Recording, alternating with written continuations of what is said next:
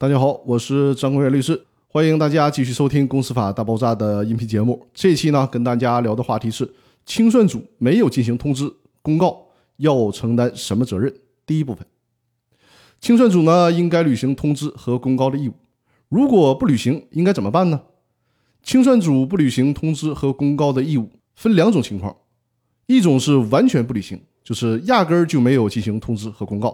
另一种呢是不当履行，比如说本来应该在全国有影响力的报纸上进行公告，但实际上呢只在省一级的报纸上进行了公告，这都属于没有履行通知和公告的义务。如果清算组没有履行通知和公告的义务，而且呢给债权人造成了损失的话，那么就要承担赔偿责任，而且清算组成员之间承担的还是连带责任。但是有一种情况，大家需要特别注意一下：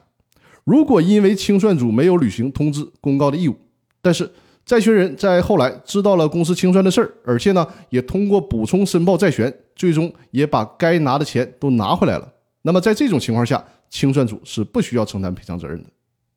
我们由此也可以看出。清算组成员即便是没有履行通知和公告的义务，也不是必然的要承担赔偿责任，只是当这种没有履行义务的行为给债权人造成了实际损失的情况下，清算组成员才需要承担赔偿责任。赔偿的范围仅限于与未履行通知公告义务有因果关系的部分。